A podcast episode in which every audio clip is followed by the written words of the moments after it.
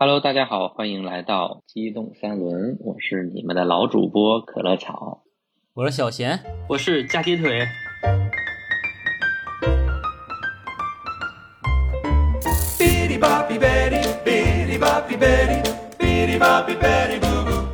好久不见，这个真不容易啊！我们的加鸡腿不是对，我们的可乐草终于回归了啊！那个可乐糖，你给大家解释解释，你这个缺席这么长时间吧，你干嘛去了？嗯嗯、其实缺席这么长时间，嗯理由很简单啊，之前摔了一跤，滑冰的时候摔了个屁股墩儿，完了直接把自己那个胸椎给干骨折了。我啊，这个就是什么一个物理现象，你隔山打牛。我摔的是尾椎，我尾椎一点事儿没有，我他妈胸椎骨折了。当时给我当时就气都喘不上来了，我是滑冰嘛，然后就结结实实摔了一个屁股墩儿，然后那冰面又硬，那是个这个是发生在五月的事情，现在我们已经十月了啊，对，五个月之前了。啊，啊，然后摔完屁股墩儿以后，哎，当时觉得有点疼，但是行动还是能够行动的。当时觉得这一跤啊，摔的不是普通的一跤。嗯，后来就那天礼拜天嘛，打算第二天周一去约一检查，拍个片儿看看这个严不严重。结果到第二天请了半天假，一上午都在工作，我去，然后就把那个挂了个号预约的那个号给耽误了。耽误了以后，当时觉得嗯就可能就好像稍微好点了，那就缓两天，可能就好了，不当回事儿，就这样过去了。然后就一直，我居然在胸椎骨折的情况下，为工作继续又奉献了一个月，多么坚强我强，觉得越来越不舒服，多么励志。嗯我觉得这有什么不对劲儿？这这你要是真有点什么损伤、拉伤什么的，也该好了。完了，我觉得不对劲，我还是去看看吧。完了，我就去趟医院，拍个片儿，然后大夫一看，你这骨折了。我说骨折怎么办？我当时想着，可能就简单休养休养，吃点药。嗯医生说，你这玩意儿最低你也得严格卧床一两个月才能修好，因为胸椎跟其他的不一样。它胸椎的话，嗯或者腰椎啊，它不像你的手臂啊、脚啊这些骨折了，你打个钢钉、打个石膏什么的，就这样能保证你这块儿是绝不受力，然后是保证不动的，不会一直乱动。那它骨头长得也比较快。但如果是胸椎和腰椎的话，你没法打石膏，那你就一般如果严重一点会打钉子，就一般都是压缩性骨折，就是你那个骨头啊，你那个脊椎它就坍塌了，相当于塌下来一点，然后就类似于挤到一起了，对吧？对，挤到一起没办法怎么办？要么就打钢钉，打钢钉就是把它固定住，嗯这也是一种办法。固定住以后让它自己再愈合。要么你就是严格卧床，所谓严格卧床就是你吃喝拉撒都在床上，你别下来，因为你一下来一动，因为那个就它要受力嘛，你一下来一动完了，你可能刚可能长点儿，完了就又长不好。因为骨头这东西长得又慢，一般说什么伤筋动骨一百天嘛，就这骨头确实长得慢。对，当时大夫让我严格卧床，完了我想那卧就卧吧，然后我就去跟公司请了个假。就我当时感觉好像还是能够行走的，只是确实有点骨折得养，嗯感觉工作也能做。完了还是跟领导说了一下嘛，因为我做产品经理，需求我就不跟了。当时正他妈我是跟了一个大版本，一个大版本马上上完线以后，我把东西都安排妥当了，我他妈才请的假，多敬业了。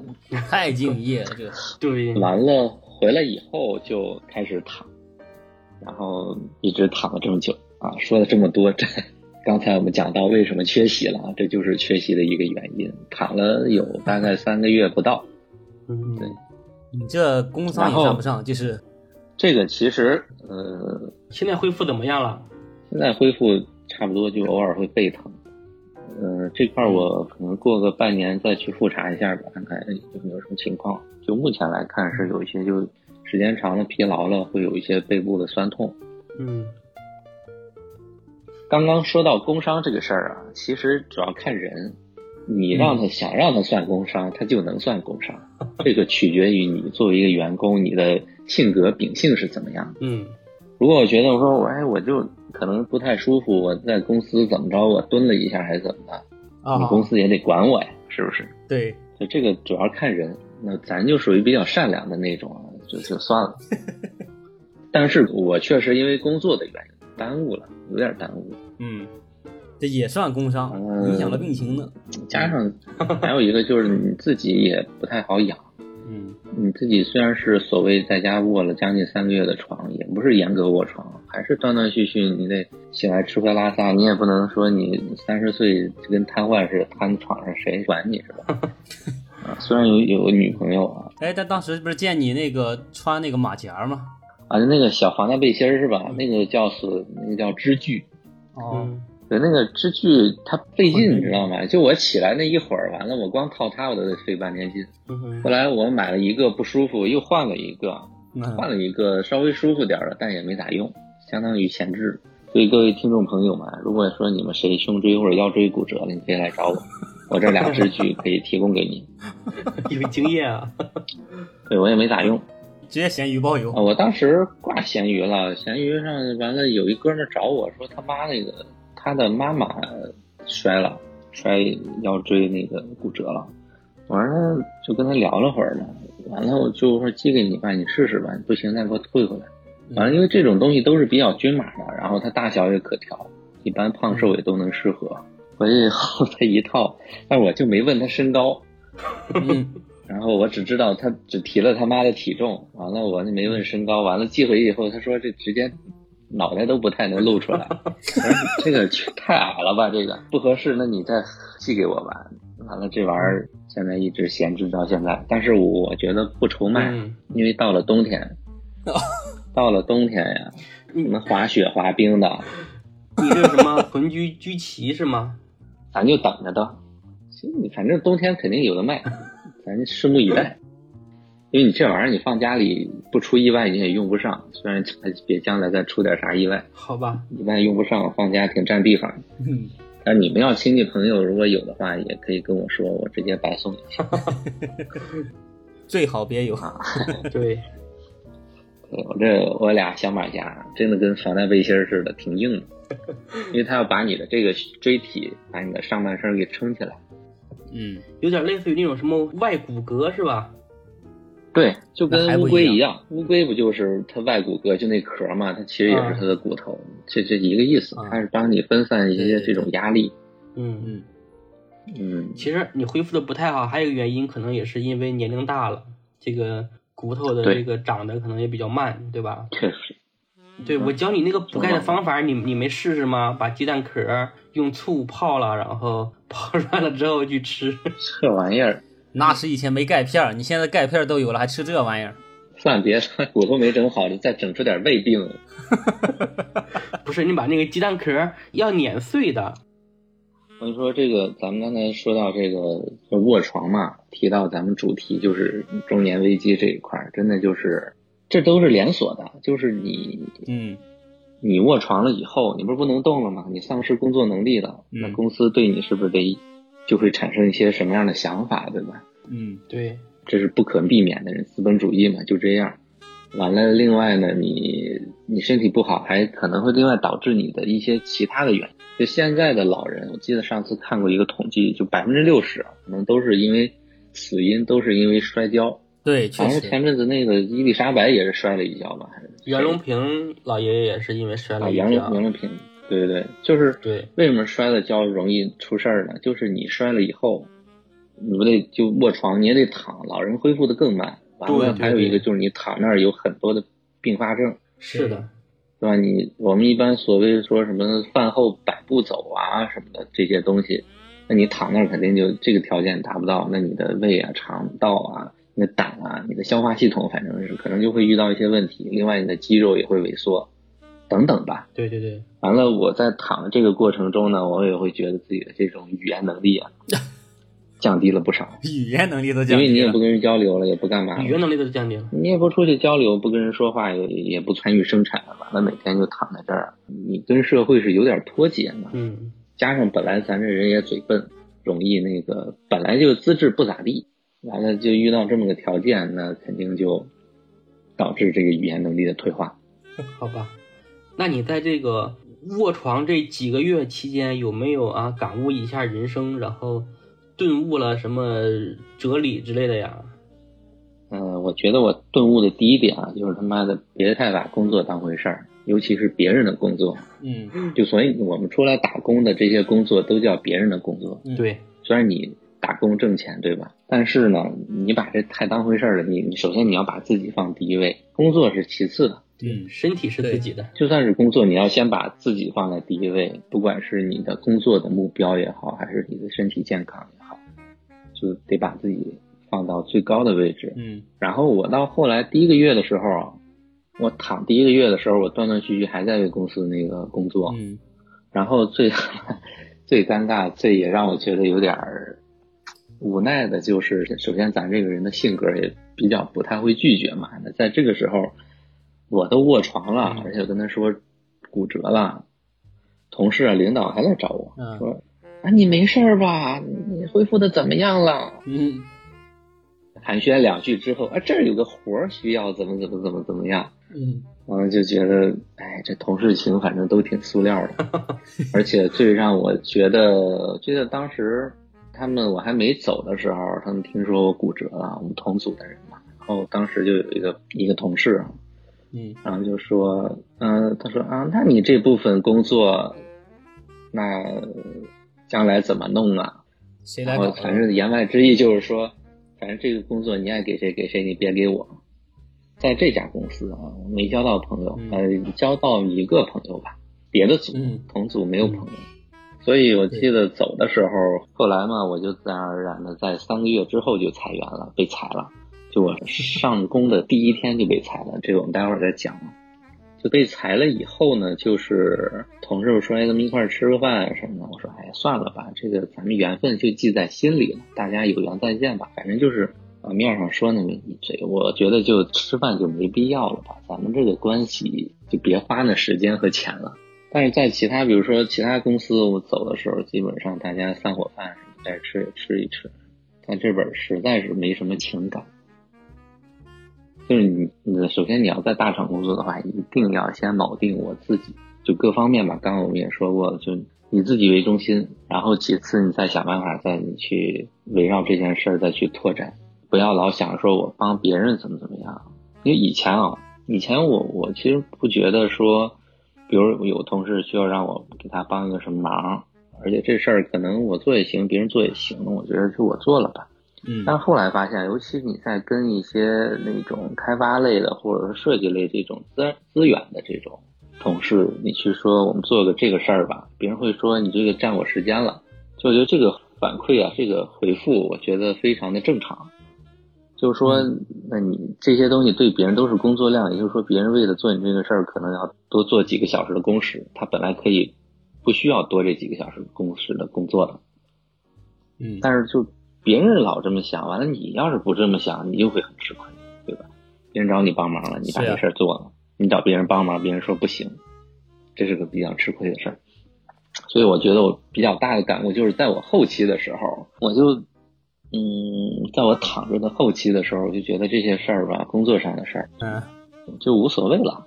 反正我就我尽我所能吧，我能成什么样什么样，我不会像以前那样去要把一个事儿做得多么的上心。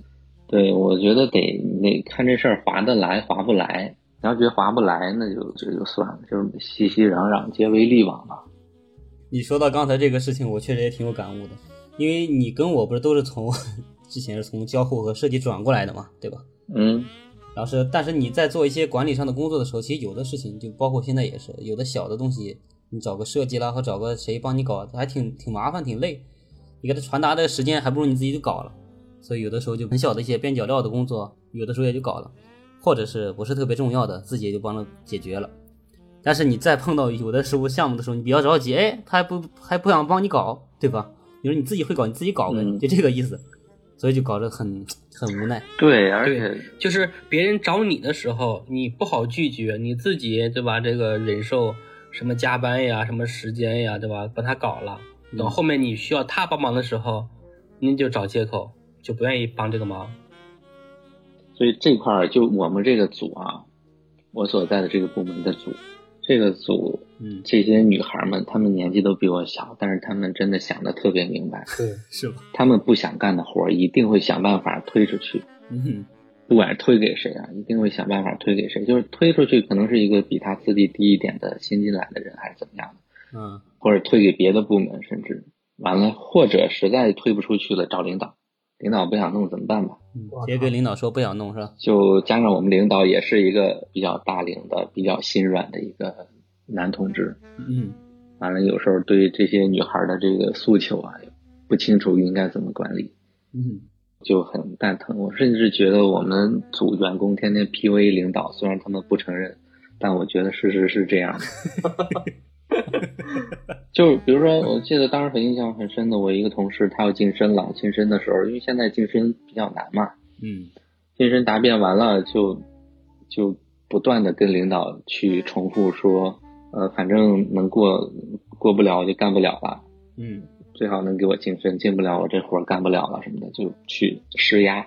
嗯领导那边呢，就去想办法去协调各种人啊、评审人啊，去问他们的意见啊什么。反正最后安排上了，安排上一个是人家实力的问题，二一个我觉得他也挺，反正挺会的。他这个向上管理真的是，而且加上我们老板也比较容易被管理，所以后来又新来了一个老板，就新来一个老板的老板，这个老板嗯就也是这个老板把我裁的。这个老板他干起事儿来非常的利索，就是这个只要他觉得不对，他会立马去把这个事儿去阻止掉或者怎么样，他不会有心慈手软的那一面。你前后一共请一共请了三个月吧，啊，再请了三个月的病假是吧？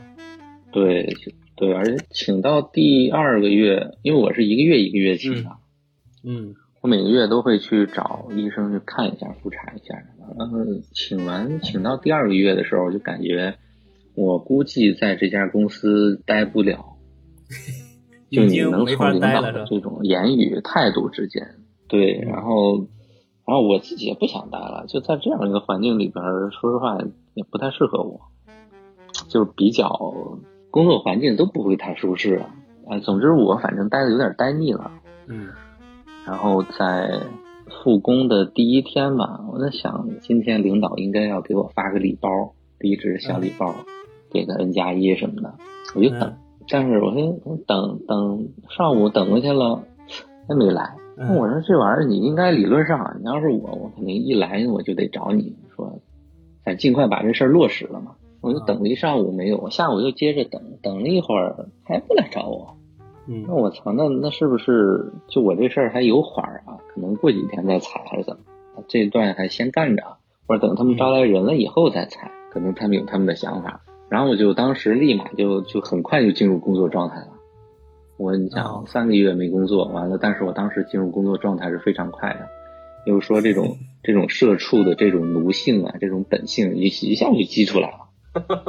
反正后来我就请假嘛，我找领导请假，因为我后面要结婚嘛，后面要回家去办两场婚礼，然后请假，完了当时就请假，刚他妈请完假，就我刚提的那个领导的领导来找我，还有 HR，他们俩说、哎、有空吗？来那个什么办公室聊一会儿啊。我想哎这事儿有有小礼包来了这，事儿有戏，有戏 对，然后就去了。去了以后啊，就扯那些，就我这个不知道大家有没有这种被裁的经历啊？我也可以给嗯两位以及听众朋友们分享一下。一般流程也比较简单，尤其是像大公司啊，做事儿一般也不会太离谱。然后就反正进去以后说一些冠冕堂皇的啊，一定不是你的问题，你非常的优秀，你在这个方面那个方面得到了大家一致的好评。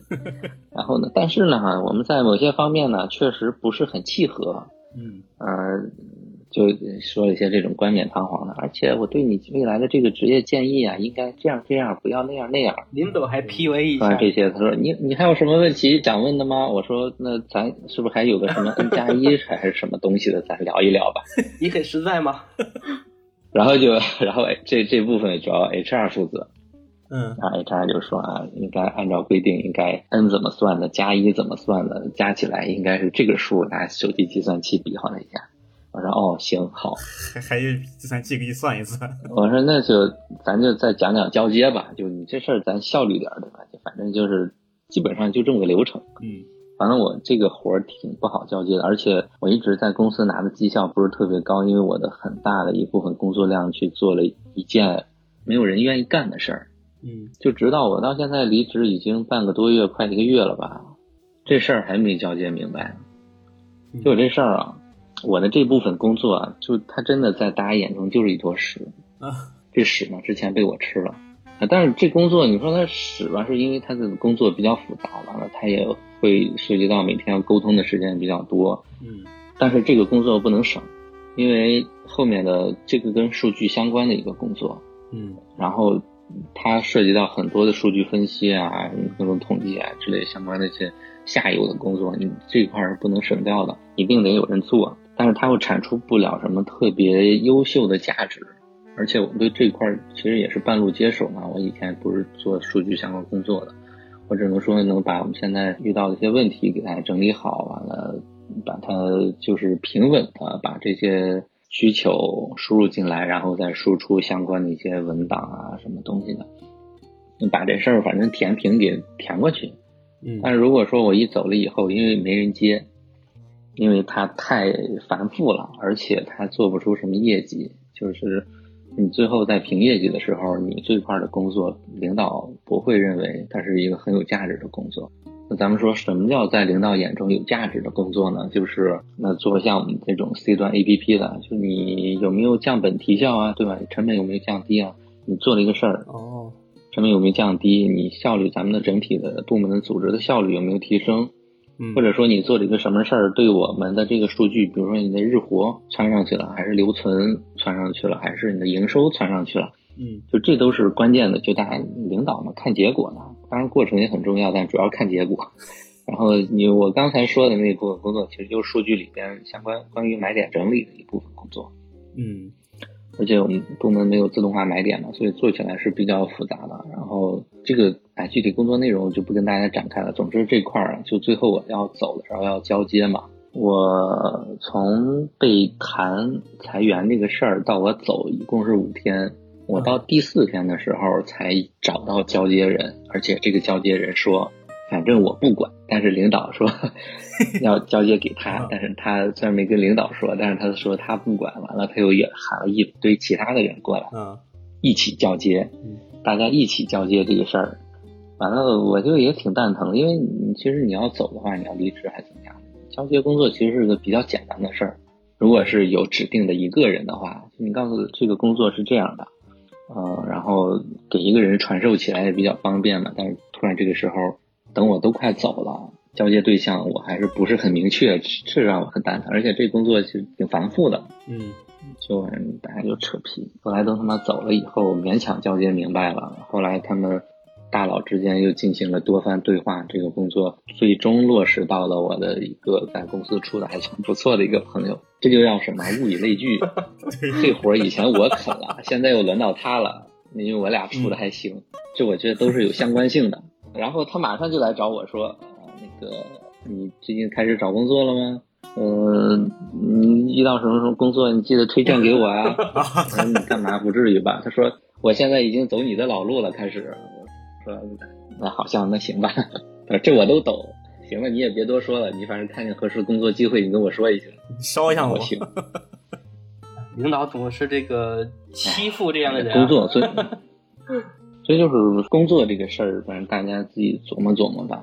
对就是主要还是看你自我成长。你一会儿你说我要躺平，我不成长，那你就应付；你说我要成长，那你就想我需要什么，我需要长什么经验，你去针对那个方向去提高自己的能力。其他无关的那些你就不要参与。但是说说很简单啊，具体实操起来其实还是看你个人性格秉性。这个东西，如果你觉得自己需要这个性格挺静的，你也可以去尝试去改变它。如果你对它不满意的话，对，嗯对所以我现在主要就处于一个就失业的状态，而且现在也没开始找工作呢，还。那你这属于说结婚第一天开始就失业在家呗？可说呢，就是而且我觉得我这个我这个被裁员特别有仪式感 还举行了个隆重的典礼是吧？啊，不是，是在我我想想啊，我一般我的生日啊，我的生日是农历生日，啊大家可能有些人比较清楚啊，现在有些人是过农历的那个生日的，但也很很多人，尤其现在的小孩，基本上都过阳历的生日。我是在阴历的生日，农历生日那一天，那个是被裁员的。当时我刚三十三岁，嗯哦然后呢，我正式离开公司呢，是我阳历的三十三岁生日。就这两个生日，反正给我某定了，反正这他妈你三十三岁，你必须得走。你不能当。你赶紧换吧，这个三十五之前还好换一点，三十五之后就更难换了。啊，然后这个职业规划的话，我自己也在琢磨琢磨吧。最近前阵子忙着结婚，因为结婚有很多仪式啊，各种东西去去搞，对，挺复杂的。对，这婚礼这个事儿挺复杂的。嗯然后还有就是后面再琢磨琢磨吧，看看是去小厂打工，还是说想点别的招儿、别的路数，实在不行摊个煎饼什么的。创业吧，最近就看看到抖音上的一些摊煎饼视频，看的特别的人，比我以前看的那专业提升的视频入神多了，你先买，非常的专注在看这种视频。你先买个鏊子，然后自己在家里面练一练。唉，总之啊，人上一百，星星闪闪呀，大家希望大家能在工作中能结识到一些好的朋友。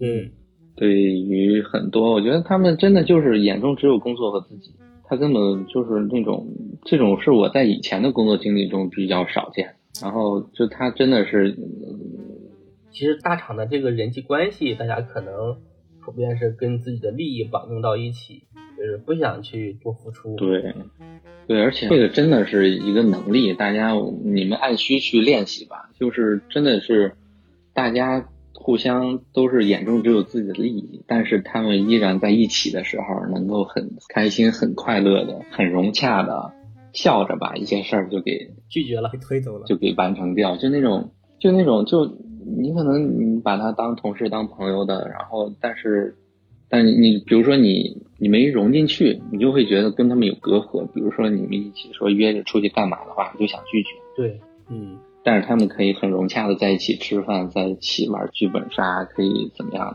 的？换我不行，因为我觉得我恶心，我难受。我有那个闲暇的时间，我宁愿在家里多待一会儿，或者跟我觉得舒适、舒服的人在一起。那个我真的，嗯，这就是人家牛逼的地方。所以你看你被裁了呀。就我们在，可能对，就我是真的，就我觉得那个人家领导说的也对，你跟这个环境它不匹配。你看 领导都看出来了，这说明你看你做的多不好。就是有待改进的地方太多了。对呀就反正但也就这样吧，我觉得这个现在工作环境可能确实你想找一个特别融洽的、特别那个氛围特别好的比较少。对，对你去找个小公司，对吧？这小公司的普遍人的能力是在你之下的，你就可以很融洽的跟他们在一起。也不是，我但是小公司有小公司的问题，对，而且小公司你是比如说他在你能力之下的话，那你们的沟通就会效率很低。就可能你以前觉得一件很简单的事儿，对别人来说可能就比较复杂。嗯，对，其实小公司倒也不是说能力一定会在你之下，但是小公司肯定也会有小公司的问题。有的小公司对吧？你在你大厂里面，你可能就干自己的事情，但是小公司里面，你可能要干好多好多好多事情。嗯，嗯，我我我后来没没工作嘛，没工作，偶尔也去找一些其他创业的朋友，没事儿见见面儿、聊聊天儿啥的。就他们这种就是极其小型的公司啊，不是所谓的创业公司，可能你想的可能有二三十人至少，他们这种就是人很少，资金也不足，一两个、两两三个这样然。后就，然后找一些就是创业的朋友，他们公司可能就一两个人，呃，不是不是一两个人，就反正可能十个人以内这样的这种小型的公司。其实现在绝大部分的小创业公司都是这样的。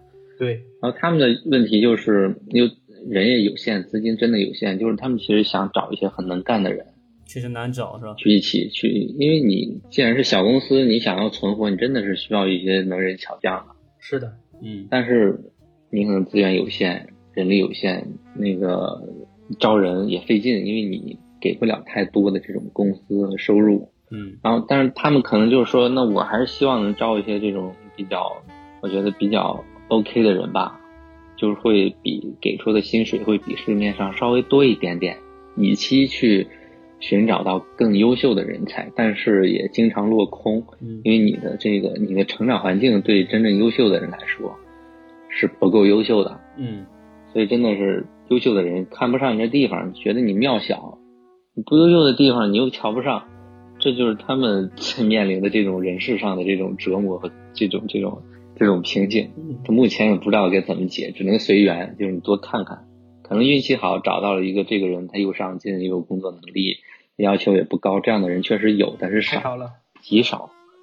而且就我跟他聊的话，因为我们都是八九年这个这样一个年纪嘛，现在的这个社会环境、舆论环境也去号召大家说，也不是号召吧，就是什么躺平，什么去把这个劳资关系啊，去把它去非常讲的非常的明确，就是打工就是打工，不去提成长的事情，就是就是怎么说呢，就是就很少去让提倡让大家去努力。你看那些尤其是大佬啊，大佬说那个我们。一些商业大佬，他们去提倡年轻人应该多努力啊什么的，其实这些话没有问题，嗯，但是你发到网上会被骂得很惨。是的，对，就现在这个环境，对吧？不适合发这种论调了。对，然后就他们去招人也都是一些小年轻嘛，你资深的你还嫌人家老，学习能力差，你找小年轻的，然后小年轻呢，确实人家都挺通透的，就是打工就是打工，你别跟我扯那没用的。完了，他们也就很苦恼。所以他们其实也是想让我，咱们一起把这个事儿做好，对你也是一种成长。别跟我扯。但是人家都想得很明白，就你别扯那没用的，你给我六千块钱，我到点就下班，你你又给不了我更高的薪水，你不值得我为你怎么怎么样。我觉得好也不好吧，这个大家自己去评判吧。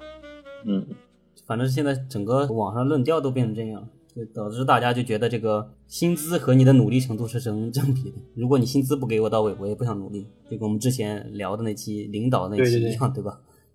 主要还有一点就是，好多人会把这个工作跟上班这个概念搞混淆。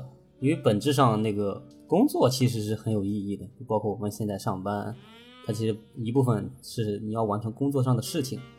工作呢，就可能算是你跟社会上的一个连接。你不工作的话，其实就跟曹哥现在的感觉一样，就跟社会脱节了，对吧？你整个什么语言能力都能退化，对吧？但其实好多工作里面，你是处于一个打工、处于一个上班的一个状态。那打工和上班的话，其实和你的工作呢是嗯有关联，但不是强关联，对吧？你可以不打工不上班，但是你得工作。所以有的企业啦，还有是一些老板，就总是以为。就是我们给他打工是一个工作上应该有很有意义的事情，他会把这个给你搞混，然后是让你老给你灌输这个概念。但现在的年轻人呢，就是网上这种，包括这种工作的一些本质啦，还有一些内容，他们看的比较多，对吧？信息这么发达的，人家更了解了，所以说对这块的话就会不感冒，就导致其实本质上你是要干工作的，对吧？但是你跟人天天说这种上班要怎么怎么搞，就人事上的一些管理，比如说上班必须打卡。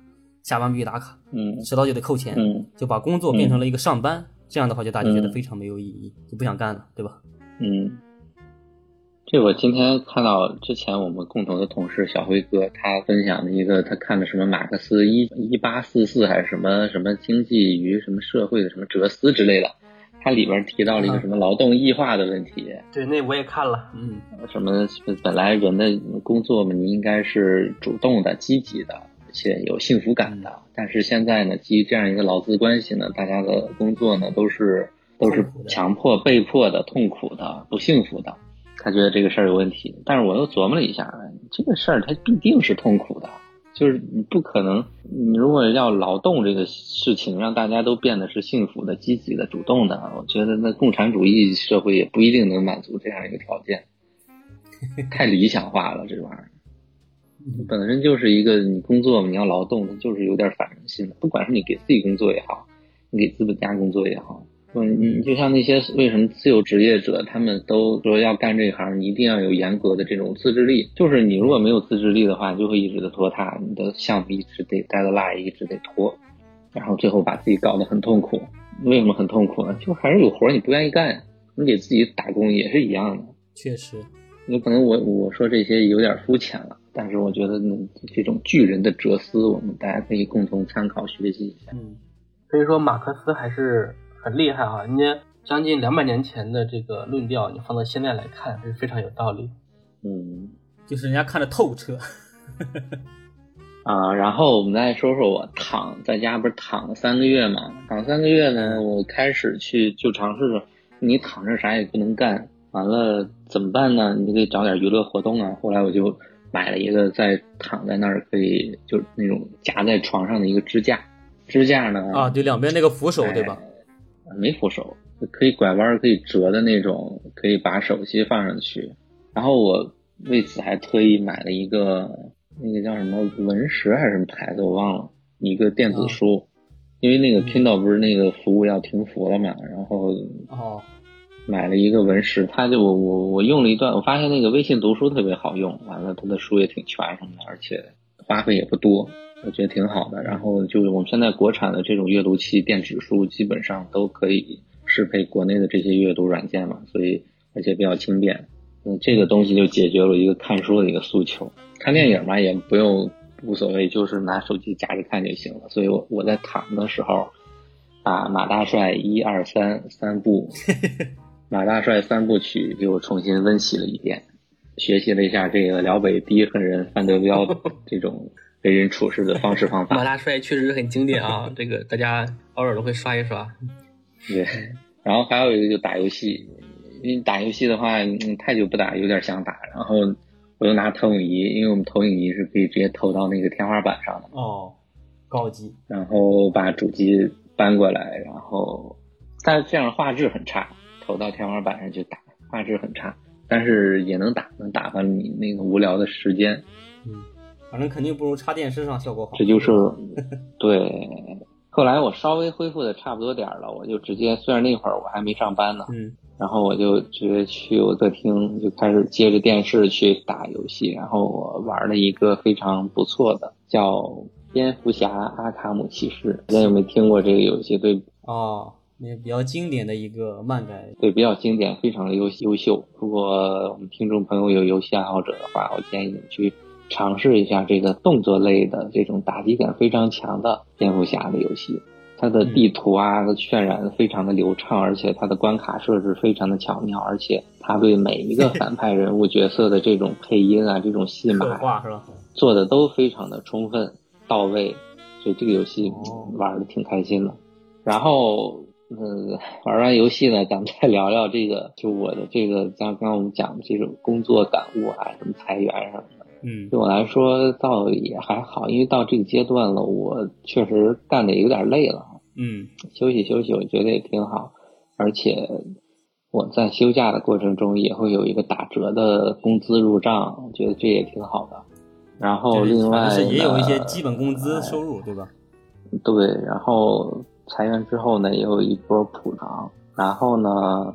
我前阵子我那个买房，他打官司嘛，因为开发商那个有有违约金需要支付，一直没付，反正几万块钱吧。完了也是一笔入账，就是前阵子官司刚打下来了，然后钱也进来了，加上结婚刚结婚嘛，然后结婚的时候亲戚朋友又给了一些小额的支持，嗯，对，然后然后我又把那个我之前在上海嘛，把上海那块公积金也转过来了。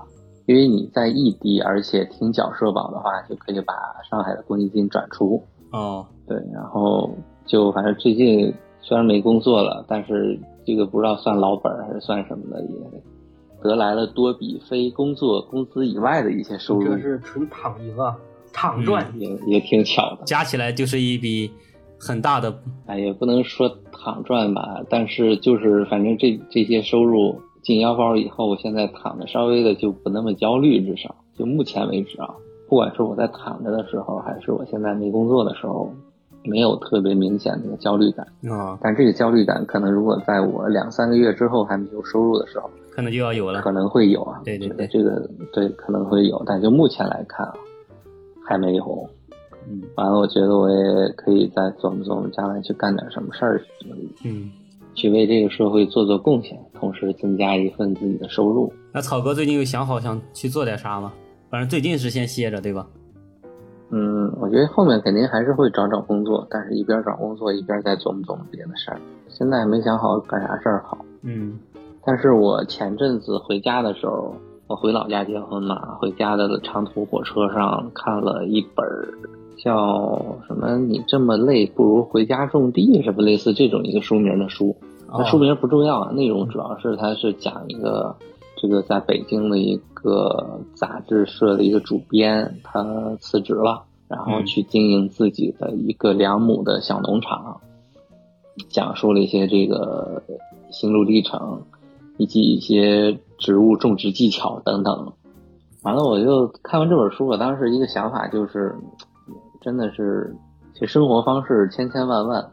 不一定非要铆定在说，我必须得在我以前的呃工作再去延续我之前的工作经验。但是虽然如果你你就这么断了的话，还是有点可惜。但我觉得还是要人要找到自己令自己觉得舒适的，或者说对得起自己的一个呃工作方式也好，还是生活方式也好。嗯，反正就之前我在这家公司干活，我觉得很对不起我自己，就拼了命的霍霍自己身体，对吧？有这样一个感悟，拼命的打工。对，导致说什么呢？就是这这又让我想起一个事儿，就是我对公司其实还是挺尽心尽力的吧。嗯。但是临走的时候，因为我在家躺了三个月啊，躺了三个月以后，刚好我的在这家公司的工作年限是一一年半，刚超一年半。也就是说，如果我刚超一年半的话，那个 N 加一的 N 应该按二来算。一般的公司啊，咱其实国家法律规定，如果说你是不足半年的，按零算；超过半年的按一算。是是不足半年的按半年算，超过半年按一年算。不足半年按零算，不是按零，不不是超过半年，好像是按半年算。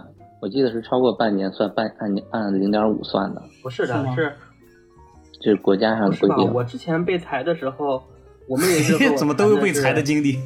对呀，我也有被裁过的经历。不是因为我们互联网从业者啊，这个行业真是一年每年都是不各种行业经历了一些这种遇冷的大洗牌吧。对吧？对，所以这也都正常。我之前有点说什么金融啊、打车啊。我之前被裁的时候，我是在团购网站嘛，那还赔比较早了，二零一三年前后吧。对。然后公司调整调整之后呢，我们就被裁了。其实当时我没有被裁，因为我算是比较优秀的，而且是个小 leader，然后给我安排到另外的部门下面去干活。但怎么干呢？也不痛快。然后呢，我就跟公司提这个。不接受这个调岗的这个方案，然后呢，公司人事就来找我谈嘛。他说：“你要是……嗯，他们最开始是在我在那个部门的时候，他说你要是能接受这个离职走的话，是按照说 N 加一嘛，N 就是你在公司的工作年限嘛，比如你工作了三年，就给按三年算是吧？但他说那个 N 是怎么算呢？是说你超过了一年啊，比如你一年零一个月，那就给你按一点五个月算。”但如果你是一，比如说你工作了一点七个月啊，超过了半年算，就给你按两年算。我们那个当时人是是这样规定的。对，在当时我想的是这个工作嘛，还是先干着。结果去了之后发现不行，然后呢，我又提了这个方案，我说我不能接受这样调岗。然后呢，公司说那这个，公司说已经这样调了，然后没有办法。我说那我不服，我就去仲裁的。对，不过其实。仲裁当时我也比较心软了，你知道吗？我自己算的话，公司应该赔我三万多块钱，但是当时公司说就赔你一万多，就是将近一半吧，一半都不到。说你同不同意？然后那个呃仲裁机构的人员也先就是先调解嘛，调解的时候问你同不同意，你不同意，嗯，对吧？给你找一个律师，然后就直接上诉。啊，当时想了想，我觉得也没有必要，对吧？这个有一万多 也挺好。就接受了。嗯，首先呢，想想我他妈我就应该去坚持，我我就应该要三万多这样子。不过这都是过去的事情了。啊，我当时什么情况呢？就是当时人事找我嘛，说我这个工作年限刚满一年半，然后所以 N 是一点五。嗯，我当时我因为就我掌握信息来看，因为刚过了一年半，也是一也是一年半大于一年半了。完了，就是我我也是按照公司应该给我一年半这个 N 来补偿的。然后当时，嗯，最开始谈的时候，他说这个数 OK 吗？我说 OK。但是我后来把这个事儿跟我另外一个朋友讲，那个朋友说不对呀，其他人好像都是，因为之前我们这个部门也经历了一波裁员，在我躺着的时候，嗯。他说：“其他人当时超过半年都是按照一年给的呀，所以我应该不是一点五，应该是二。对呀，哪怕你刚超了几天，那也是超了嘛。对呀。哎，我说哎有道理啊，那你要是别人要是这么搞，那那大家一视同仁呀。然后到第二天我就问 HR，我说是不是有这么个事儿，有这么个情况，是不是应该按二算？嗯，HR 说嗯那个可能哪儿搞错了，我再看一看啊。然后到了晚上要喊我去那个。去小房间，我们俩单聊。小办公室，对，小办公室 就我们俩单聊，说啊，这个是全是按一点五算，因为你这也是刚满了半年嘛，就刚满了几天。嗯，而且你之前一直在休病假，公司也在给你补偿啊什么的，然后现在你也知道，公司这个啊营收压力也很大什么的什么的，总之就是说，那你怎么看呢？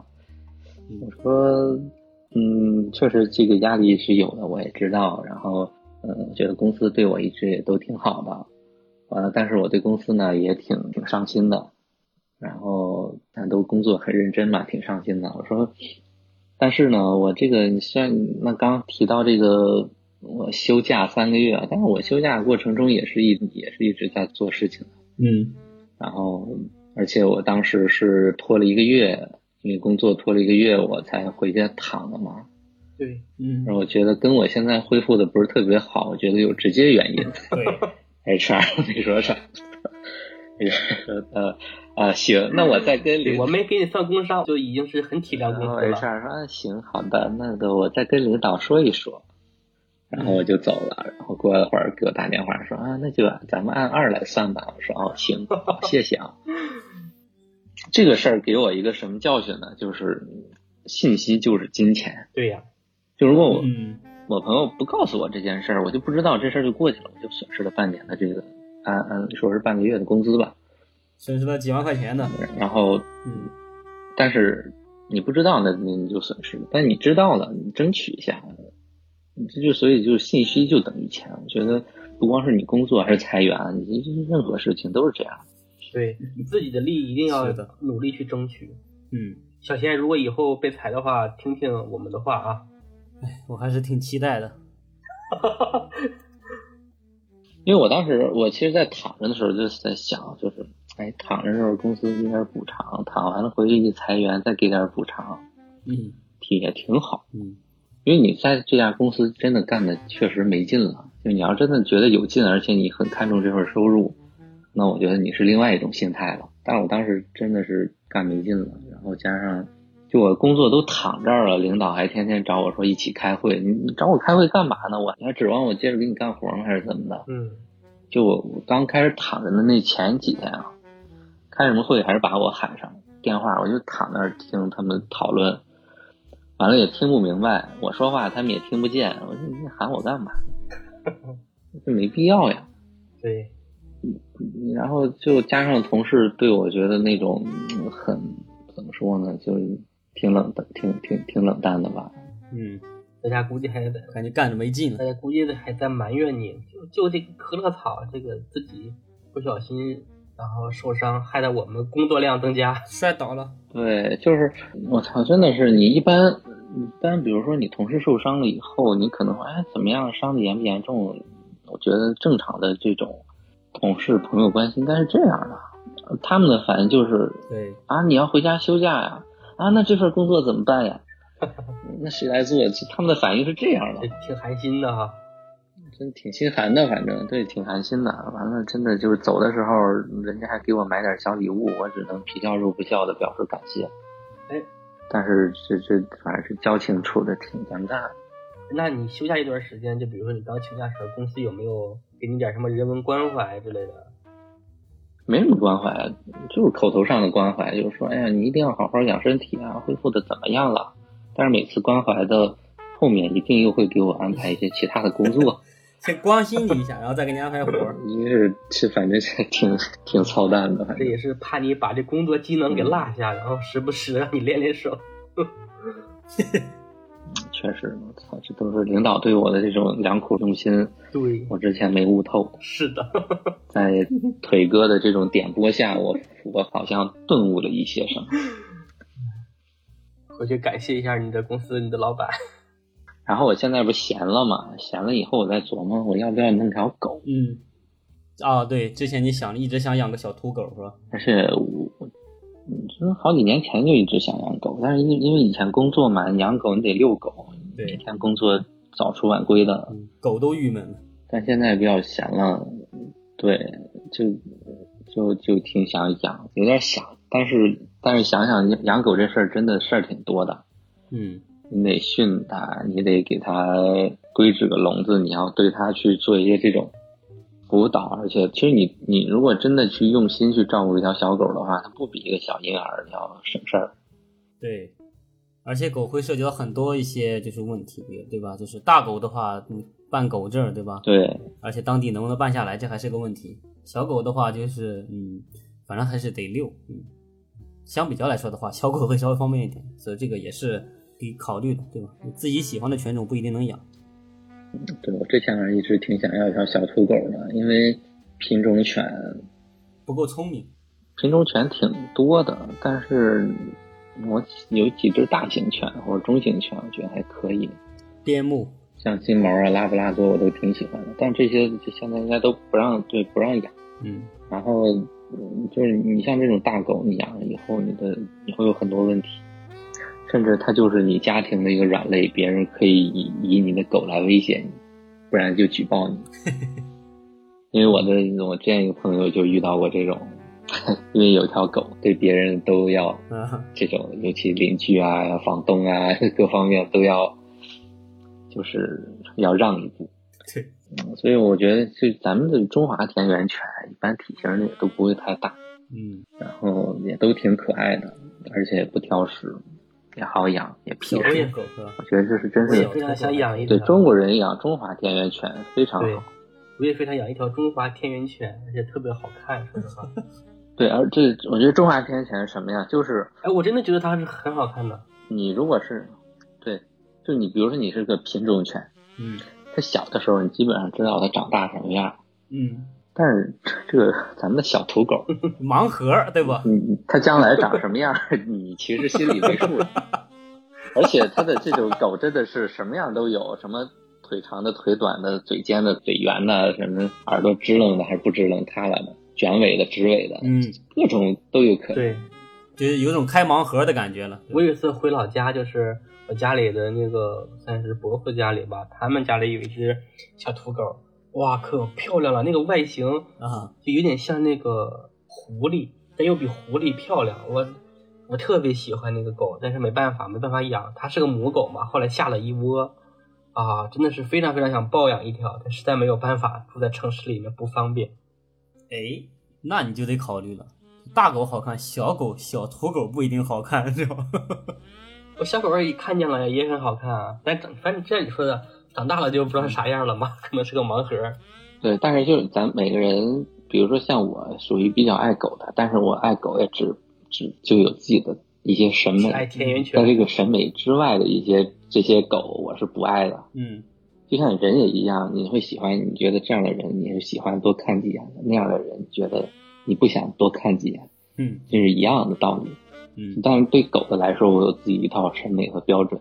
但基本上从小狗能看个大概，长大再怎么样，我觉得它不会脱离出那个圈子。然后，哎，之前之前就是加了一个阿姨的微信，也是朋友推给我的。然后她就是这种。就他们养狗的人，就对这种，这叫什么呀？我我忘了这词叫什么了。总之就是那种不是交易式的那种领养的狗，嗯，也就属于领养的狗，就而且不是走这种交易类型的，但是也需要你对狗负责。他这个阿姨她有这些渠道，然后就送养。对她之前有很多小土狗，就在今年过年前后推给我的，然后我当时就挺多狗都挺想要的，但是。当时就考虑一些问题嘛，当时还在上班，然后还有就是你过年回家怎么办？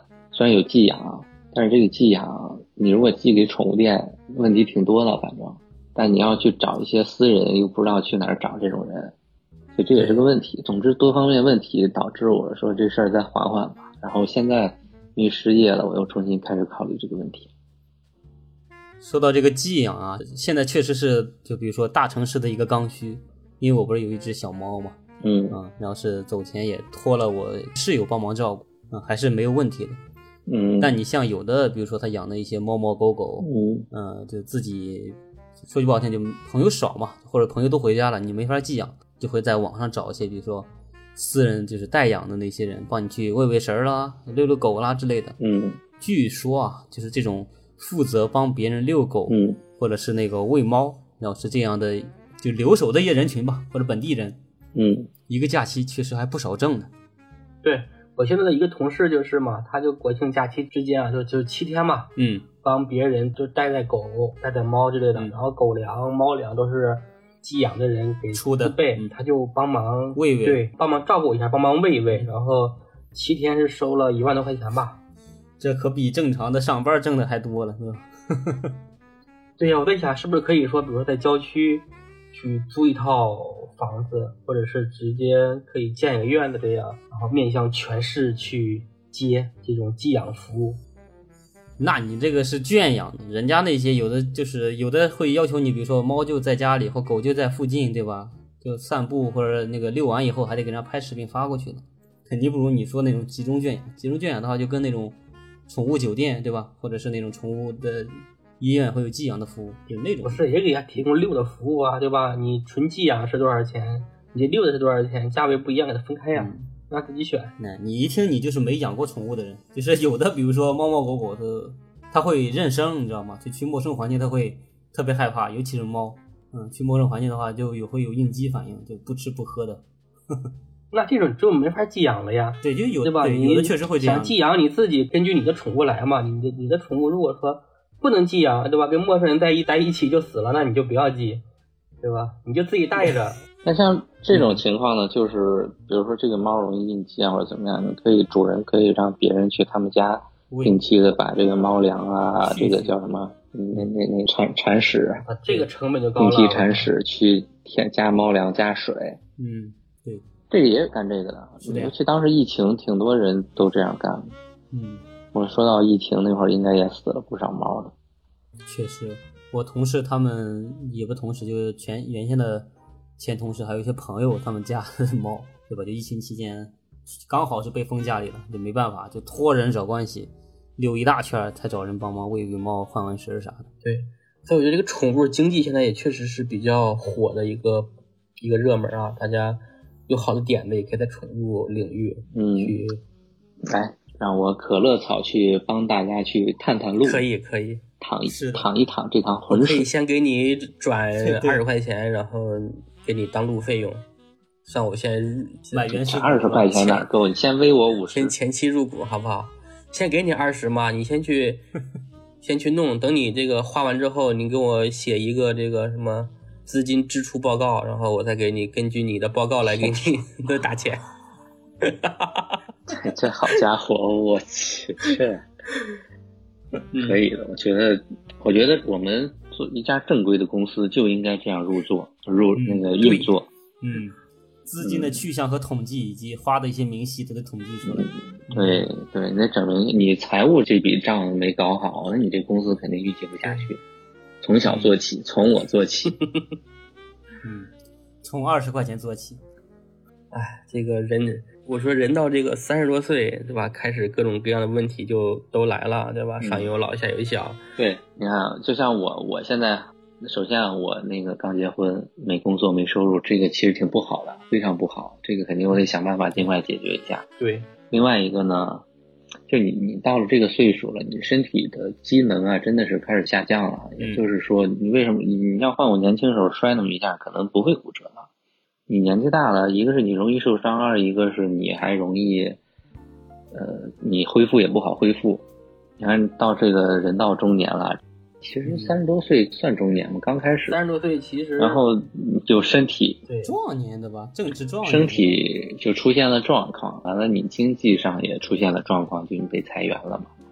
还有就是我好在我先还没有孩子，以及我的父母目前还算健康，所以这个里边也给我提个醒，就是说，嗯嗯，那没孩子嘛，孩子这块再说，那至少父母的话，我们现在离得也比较远，你也不能第一时间怎么样能照顾到他们，照顾到他们的日常生活是什么样的，你也不知道。所以以前像我的话，基本上都是一周，甚至有时候都一周多给家里视频一次，联系一次。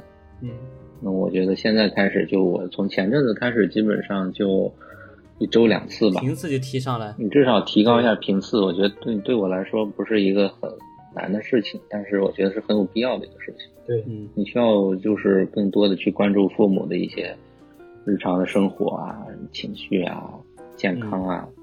对，你肯定跟你在身边不一样，但是我们在远方的这种儿女，尽量多给家里一些关注和关心吧。嗯，其实家里老人嘛，尤其我爸今年也是刚退，没事儿干干嘛呢？就是一个是照看自己的孩子、外孙，嗯有俩小外甥，他们要照看一下。然后就他们眼里也没别的，就是自己的生活也比较普通。然后他们也肯定会经常琢磨，这个你的儿子在远处过得好不好啊，健不健康啊？就导致我就我之前这个骨折的事儿也没跟家里说，嗯然后现在离职了嘛，这个裁员的事儿也没跟家里说，这免得增添一些不必要的烦恼。反正，也，其实这时候刚刚就是你中年遇到几个问题啊，但是就我现在遇到了好几个，但是唯独父母这块儿，我觉得还没遇到。但是父母毕竟年纪也大了嘛，嗯，我们反正能做什么就尽量多做点什么。然后身体上呢，我觉得还是，虽然我现在身体不太行，但是我觉得这就是给我们敲响一个，至少给我敲响一个警钟吧，就是得锻炼锻炼了。对，我去年办了一张健身卡，六月一号办的，我记得很清楚。然后一年过去了，我甚至都没有开卡，我就交钱的时候去了一趟都，没激活，后来我就一步也没踏进过那个健身房，没激活。是这个这个，那你这没激活的话，是后面还可以再激活吗？人家当时这样说的，就是说你这个激活，我们六月一号办的卡，但是你可以在在六月和七月一号这一个月当中，你什么时候激活，我们就从什么时候开始算。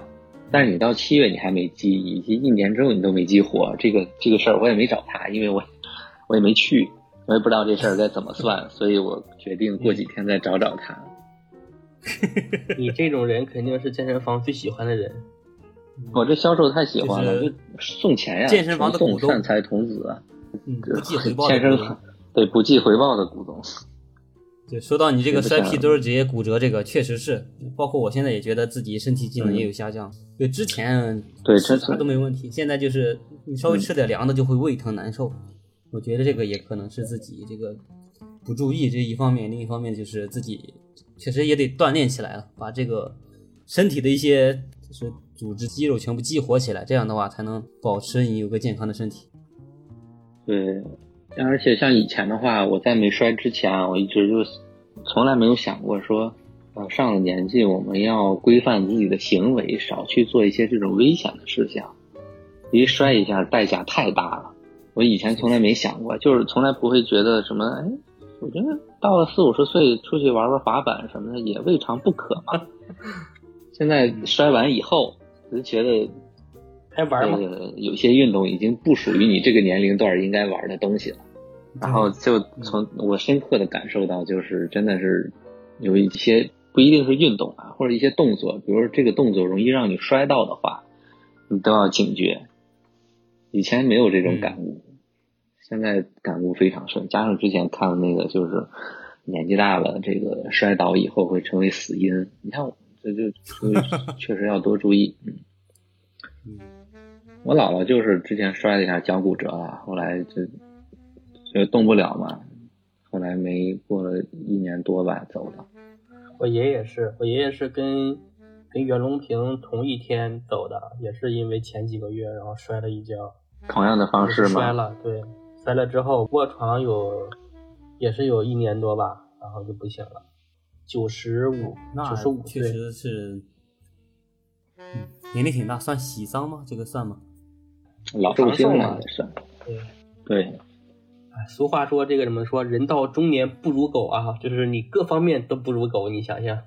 对，机能也不如狗，包括你的这个待遇也不如狗，对，地位也不如狗来的快。所以说，有的时候不是说那个之前网上说的段子嘛，现在的公司里面最容易被欺负的就是中年人。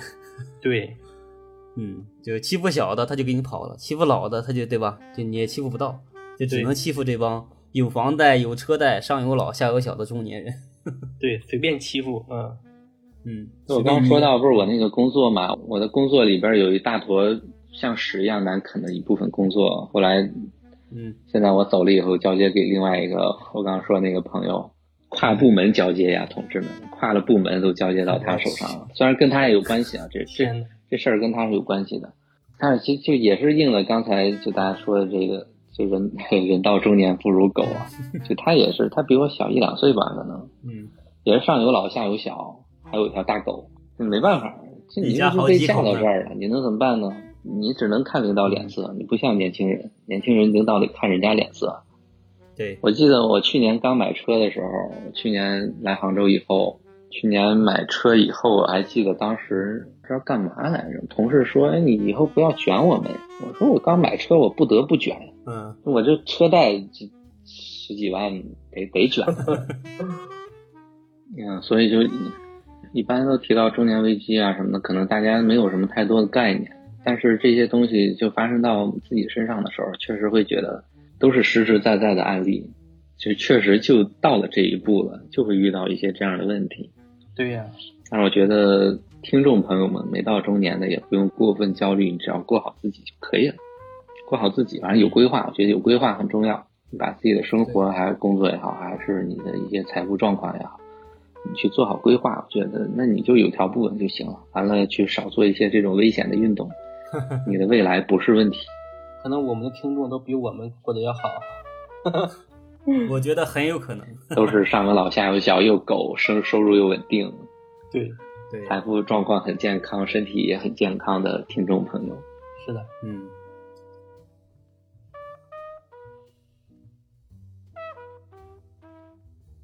小贤最近有没有什么抒发了这个工作呀、生活上的一些问题？工作上、生活上倒是没有什么，就是很大的波澜啊，跟那个曹哥一样，就是很平稳。但就是感觉，嗯，碰到经济寒冬，对吧？长时间工资也涨不上去，工资或者就不不给你调整，这个确实是个比较难受的事情。嗯，而且再加上最近，对吧？是女朋友过来了，嗯、各种方面吧，都需要用钱的地方也多起来。所以说就，就像我刚才说的，之前要考虑的事情，就完全不考虑的事情，现在都得考虑起来了。嗯，一个人没心没肺吃吃喝怎么都好说，是吧？但是，一旦需要对别人负责的时候，那就是身不由己了。对你自己的时候，比如说我这顿我就不饿，我不吃了，或者说我随便我我泡个面，对去去对付对付一下也就过去了。但是你比如说你如果家人在旁边，你就不行了，你怎么办？你去对付方便面还是不吃了？你你得考虑别人，对吧？所以你思考的东西肯定也多了有。的事情，比如说自己一个人的话，就将就将就，对吧？但是你但凡有两个人，对吧？有的事情，对，一个人的时候，比如说我不想下床了，我就尿床上得了。你床旁边躺个人，你就不能这么干。还得帮你洗呢，是吧？可乐草的道理总是讲的这么淳朴又接地气。嗯，嗯，是吧？兴许它是某种生活的反应呢，也未可知。那你的生活是很接地气的生活。不过今年啊，今年我觉得啊其实呃说实话啊，今年我的这个状态其实感觉还还凑合，还行，比每就是我们三个人里面，就是腿儿哥是今年最旺的一个人。比每年要好一些。嗯，整体事业包括家庭都在向上上呃升，，可以这么说吧，上升年，比前几年要好。就是动不动在给我们录音的时候接一个单子，哎呀，好几十万要得签一下，哎呀，好烦呀！这个好几十万，腿哥十万块钱问问，腿哥愿不愿意接？几十万块钱的单子多费劲呢，你挣这么点小钱，对，也没有没有，几十万还是挺大单子的。可以的，可以的。我觉得至少，我觉得大家的生活啊都是在向前推进的。啊，我这个再说啊，我这个还存疑，但是我觉得二位的生活都是在向前推进的，我觉得挺好。咱们就在这样一个不太好的外部环境的情况下，能保持一个嗯、呃向前推进的状态，也挺不错的。对，嗯，然后疫情赶紧过去，别老封了，这封的现在经济环境真的很差，你干啥啥不行。是。所以说这个嗯生活还是得奋力向前呀。哎，对了，问你们问题啊，就是穷人啊，就单说穷人嗯，改变命运的方式，你们说一说有哪些？或者是说这个穷人家族改变命运的方式都有哪些？我觉得这个话题不和谐，不要说一些不和谐的话哟。阶级还是可以跃迁的。是是吧？的，就是我之前看了一个文章啊，那个文章上写的就是说，穷人改变命运的方式，最好的方式就是多生孩子。嗯，就是在你的这个获取资源一般，或者是在你这个就是大家智力差不多，就是不是说你非得生那种不智力天才或者是智力低下，就一般人的这种概率吧。每个一般人这个成功的概率其实并不高，是吧？但是如果你多个就可能多生高了了几个，概率性的问有，一个概率上去了，有一个就出息了？就是你整个家投资成功族就，嗯就改变了命运。这完全就是投资的那套理论，对吧？对，多投几家创业公司，不要放在一个篮子里，说不定家就就像你像那个谁，那个 岳云鹏不是火了吗？对吧？他给那么多的姐姐们不都给嗯给买房了吗？是不是？嗯，而且现在很多小年轻就是觉得这个一定要怎么怎么样啊，要具备什么条件以后才去生孩子，其实这个是不对的啊。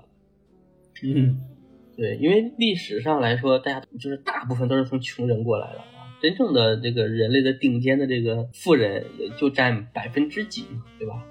但是现在很多人，你看祖上黑也是有很多人都是很穷的，但是人家把孩子生下来了，孩子努力之后，还改变了命运。嗯，就是主要是现在人生活富足了，想的也比较多，不像以前他生孩子的时候没想太多，他就觉得这是应该做的一个事儿。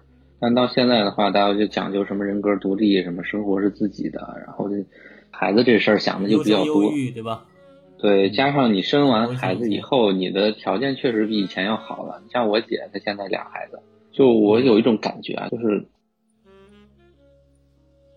嗯，行，不正能量。对呀、我这在号召大家积极为国家改变这个少子化的问题。确实，我得长嘴。对呀、真的是，其实还是、生孩子好。多生几个娃，我觉得。像我这就我自己生不生，我我不知道，但是我是希望别人能多生几个孩子。这个孩子多了，对社会有好处。这一段我都掐了吧，我觉得。这孩子这段掐了长嘴不播了，对，这两句话就是给掐掉吧。嗯，我觉得还是生孩子肯定没坏处。我觉得你可能一开始觉得哎会给你带来一些额外的影响，但是其实你你没生的时候这样想，当你生了以后，你会发现，哎，生孩子也有生孩子的很多的美好。就生孩子，嗯，比如说你要先投入五十块，但是你生完孩子以后，他可能给你带来的回报可能会超过五百块的样子。那大可不必这么预言啊。就他他可能不一定是物质上，但是精神上也会。就你比如说像之前，呃，腿割吧，就比如说你家里边儿你工作一天挺累挺辛苦的，你回家了，小女儿跑过来，爸爸回来了，对吧？这多么治愈的瞬间，特别开心，这是这是无价的。特别开心，特别暖心，你就觉得你做的什么都是值的。对，行吧，今天也聊了很多，对对吧这？一期聊了不少。对，人到中年，一个男的人到中年，他必须得爹味儿十足啊。所以我在这里，我要给听众们一些忠告。嗯嗯，一个是你要关注自己的健康，一个是你要关注父母的健康，还有一个你要对自己的工作或者生活要有一个大致的规划，不一定是很明确的规划，就是很细节的规划，但是得有的规划。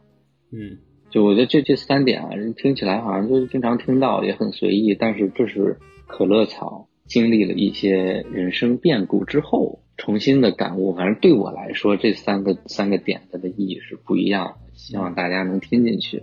嗯就是因为有时候就像你人吸烟戒烟一样，你不得点大病，你很难戒它。但有的人他得点什么肺部的一些疾病，立马就戒掉。嗯这就是你可能这事儿没发生在你身上，你觉得无所谓啊，这些都是老生常谈的问题。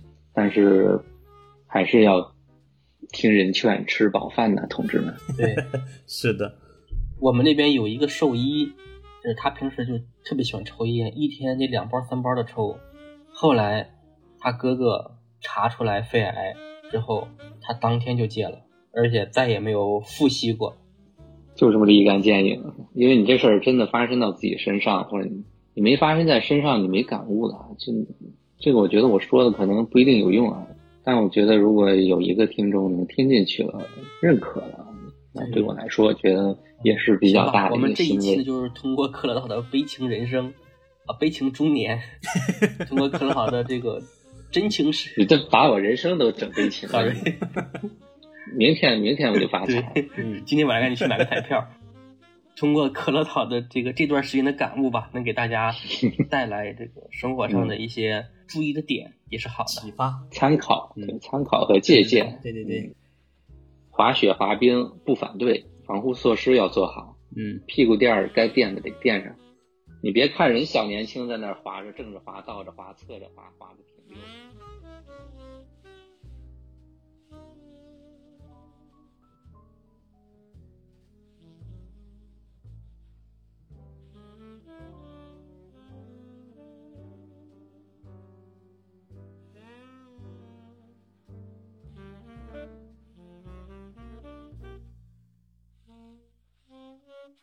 Mm-hmm.